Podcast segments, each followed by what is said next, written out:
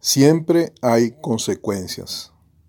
Sigo pensando acerca de cuán beneficioso es dedicar tiempo a meditar y razonar sobre los eventos que están aconteciendo en estos tiempos en el globo terráqueo. De ese tiempo podremos sacar conclusiones que, aunque en principio puede que no nos agraden mucho, nos pueden ayudar a entender mejor por qué ocurre lo que está sucediendo y por tanto a buscar algunas soluciones que estén a nuestro alcance.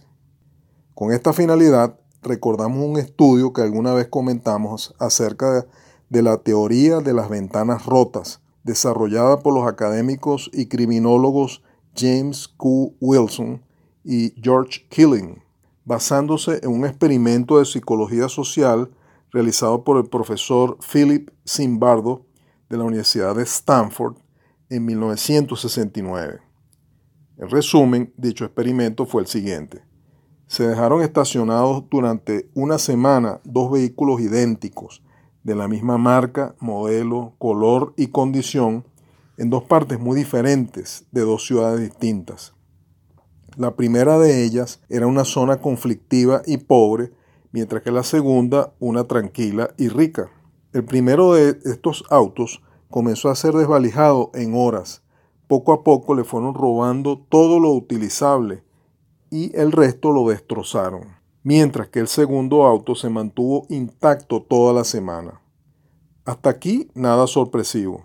Sin embargo, a la semana uno de los investigadores quebró un vidrio del vehículo que hasta ese momento estaba intacto y para sorpresa de todos, al poco tiempo comenzó el mismo proceso de desmantelamiento que el del primer automóvil, hasta quedar en la misma condición final de este. ¿Por qué pasó esto? Es claro que este último hecho no tuvo nada que ver con la situación de pobreza que rodeaba al primero, sino más bien con algo relacionado con las conductas y actitudes de los seres humanos. Cuando vemos un vidrio roto en un carro abandonado, nos da una idea de algo que está cada vez más pasando a una peor condición, que va rompiendo códigos de convivencia, de ausencia de ley, de normas, de valores, como que nada vale la pena.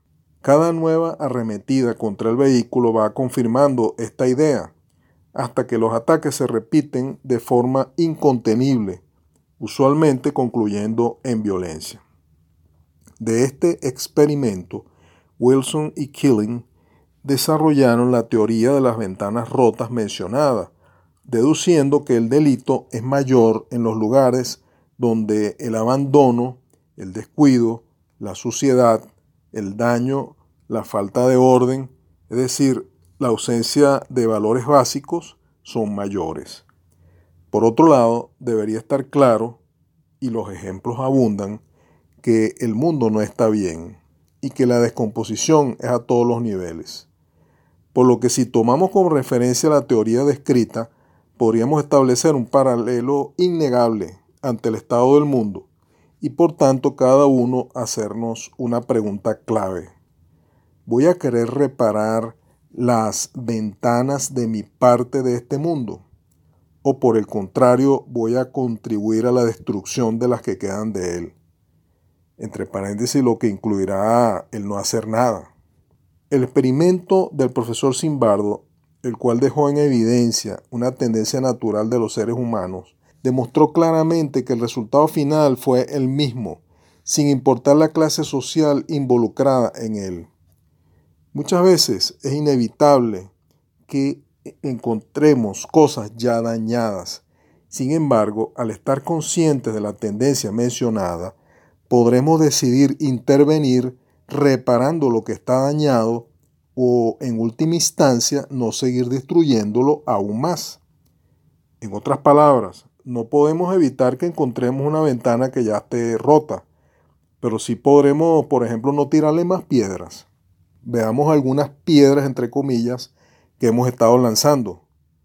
Chismes, descalificación de otras personas, calumnias, ofensas, palabras desconsideradas, etc. Con nuestras palabras levantamos o derrumbamos.